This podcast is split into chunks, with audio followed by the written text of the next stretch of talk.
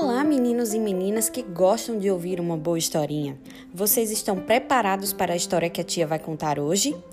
Tratem de se acomodar e ficar de ouvidinhos atentos, porque a nossa aventura já vai começar.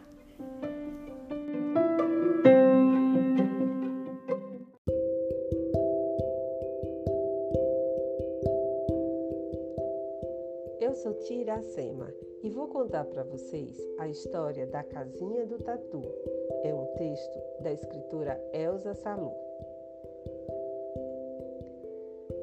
Ao ver que o Tatu estava construindo uma casinha muito simples ao lado do seu palacete, a raposa disse com jeito arrogante: Não quero casebre de pobre perto do meu palacete, que é digno de um rei, senhor Tatu.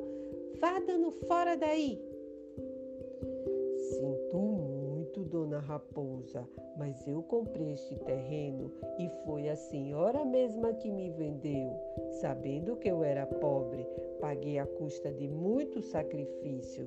Trabalhei, trabalhei, a senhora sabe disso. Não sei, não quero saber. Eu o proíbo de prosseguir a construção. Ora, dona Raposa, deixe de ser maldosa. Esta é a minha propriedade e é aqui que eu vou morar. A senhora não tem como me proibir. Ah, é? Pois então vamos ver. Vou falar com o Rei Leão. Ele saberá o que fazer com seu casebre, senhor Tatu, disse a raposa bufando e bateu a janela ao fechá-la. O Tatu, muito triste, continuou trabalhando e a raposa, de nariz empinado, pôs-se a caminho da casa do leão, que ficava bem no meio da floresta. O leão ouviu a queixa da raposa, ajeitou a coroa na cabeça e disse calmamente: Hum, então a senhora raposa está morando num palacete digno de um rei.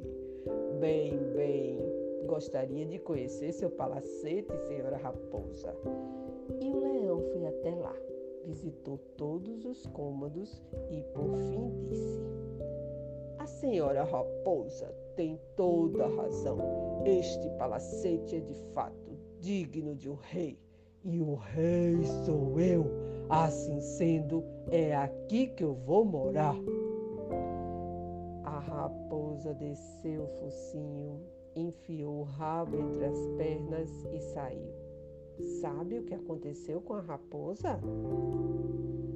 Sem ter onde dormir, naquela noite chuvosa, foi bater a porta do casebre do tatu.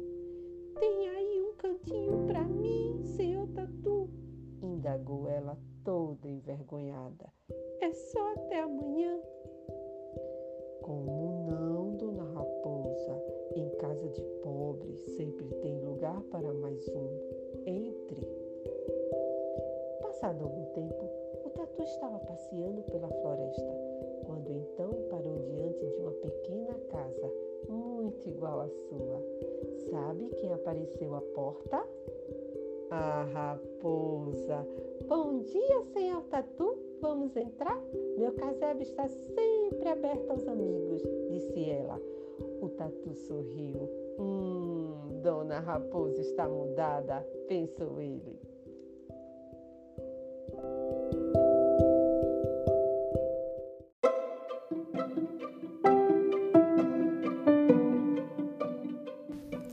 E por hoje é só, pessoal. Essa foi a nossa historinha do dia, mas logo logo voltaremos com novas aventuras para vocês. Aguardem!